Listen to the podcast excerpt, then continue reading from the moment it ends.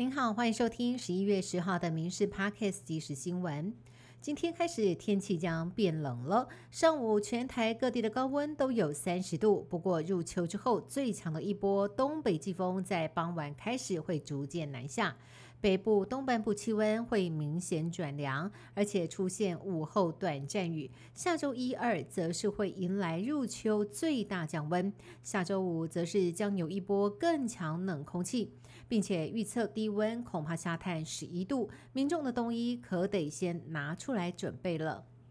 民进党总统参选人赖清德先前松口，驻美代表肖美琴会是副手人选之一。赖清德接受专访，被问到下下周公布副手人选是否是肖美琴，赖清德直言，副手人选已经考量的差不多了，但是现在只能够秉持外交态度，不承认也不否认。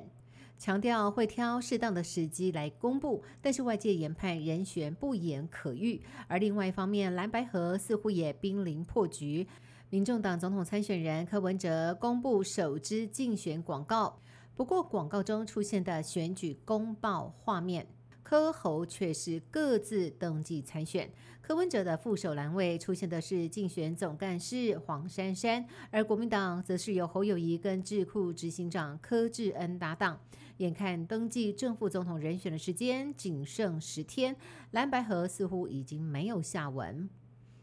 立法院院会今天三读通过义务役服役期间提缴退休金条例。明定由政府为役男依照薪水按月提领百分之六退休金，以累积其职业退休所得，退伍之后再依照各职域适用退抚法令来办理退休制度的衔接。条例预计自二零二四年一月一号起施行。国防部指出，该条例配合二零二四一年一月起恢复征集一年一期。替代役役期也依照规定调整，将役男服役期间视为个人职业的一部分，由国家为其提缴退休金，以累积其职业退休所得。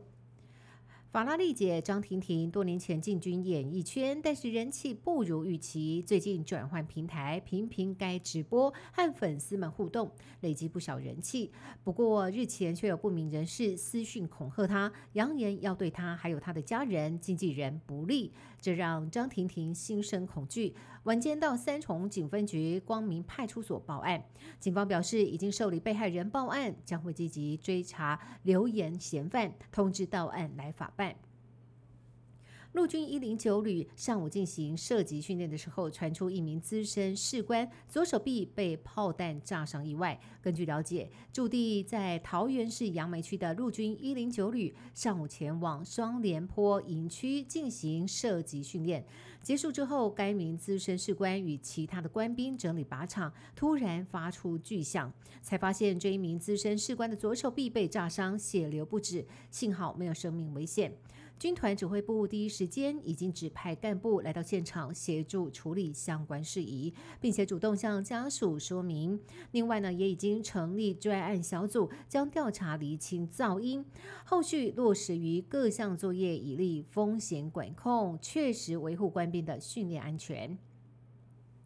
大巨蛋测试赛今天中午开放民众免费锁票，一万三千张门票刚开放一分钟左右就被领完，还有民众出动手机、桌垫、笔垫，同时开抢也落空。元雄透过媒体群组表示，中午十二点开放锁票系统，瞬间涌入超过四万人次，不到两分钟即索取完毕。对于没有抢到票的民众，深感抱歉。对于将进场的民众以及球迷，元雄指出，大巨蛋体育馆开放区域已经依照法令投保场所公共意外责任险。远雄提醒，这样的赛事没有电子票券，锁票订单成立之后，务必到全台的 iPhone 机台来领取实体票券。没有完成取票的人，系统就会将票券重新释出。以色列日前攻入了加萨市的心脏地带，以军表示，经过数十个小时的激战之后，再拿下哈马斯位在北加萨一个重要据点，查获了许多武器，并且发现更多地道出入口。以军坦言，这场城市巷战确实很棘手。而当以色列进攻加萨的同时，约旦河西岸占领区的冲突也不断升温。巴勒斯坦当局表示，以色列部队周四以反恐的名义突袭西岸北部城市杰宁和难民营，造成了至少十四名巴勒斯坦人死亡。以色列同意即日起每天暂停军事行动四个小时，让平民得以安全逃到加萨南部。暂停的时间会提前三个小时公布。美国白宫也出面证实此事。以上新闻由民事新闻部制作，感谢您的收听。更多新闻内容，请上民事新闻官网搜寻。